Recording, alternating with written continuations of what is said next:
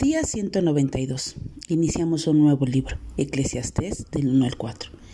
Este libro era leído anualmente en la fiesta de los tabernáculos.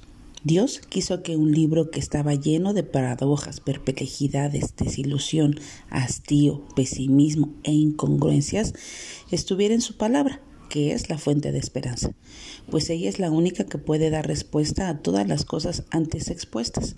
Se cree que Salomón lo escribió en su vejez, poco antes de morir. El hijo del rey David, el rey más sabio de Israel, tuvo una vida intensa y de variadas experiencias, unas de esplendor y otras con muchas insensateces.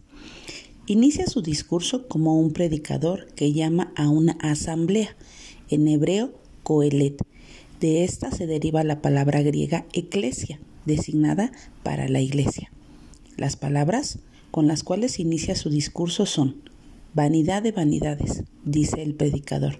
Todo es vanidad. La palabra vanidad aparece 37 veces y significa vaciedad, algo transitorio, insatisfactorio, inconsecuente, vacío. Otra expresión que se repite 29 veces es bajo el sol, que significa en el mundo o en la tierra. Estas dos frases lo que transmiten es la vida en este mundo es transitoria, inconsecuente e insatisfactoria. ¿Por qué? Porque vivimos en un mundo caído. Salomón procuró hallar sentido y satisfacción en la naturaleza del saber, los placeres, su edificación y sus riquezas.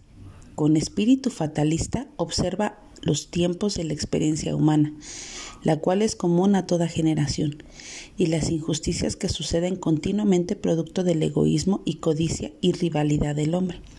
Sin embargo, reconoce que la vida presente va más allá, pues Él hace todo perpetuo, y su obra nadie puede añadirle o quitarle. También ha puesto eternidad en nuestros corazones. Todos tenemos un vacío tan grande que solo un Dios grande puede llenar. A causa del pecado tendemos a llenarlo con otras cosas que al final son perecederas y nunca logran satisfacernos del todo. La pregunta de hoy es, ¿con qué llenas los vacíos de tu alma?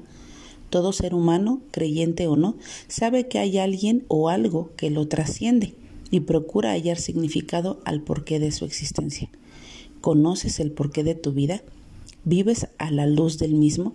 Es lo eterno lo que consume tu vida y tu corazón. Que tengas buen día y que Dios te bendiga.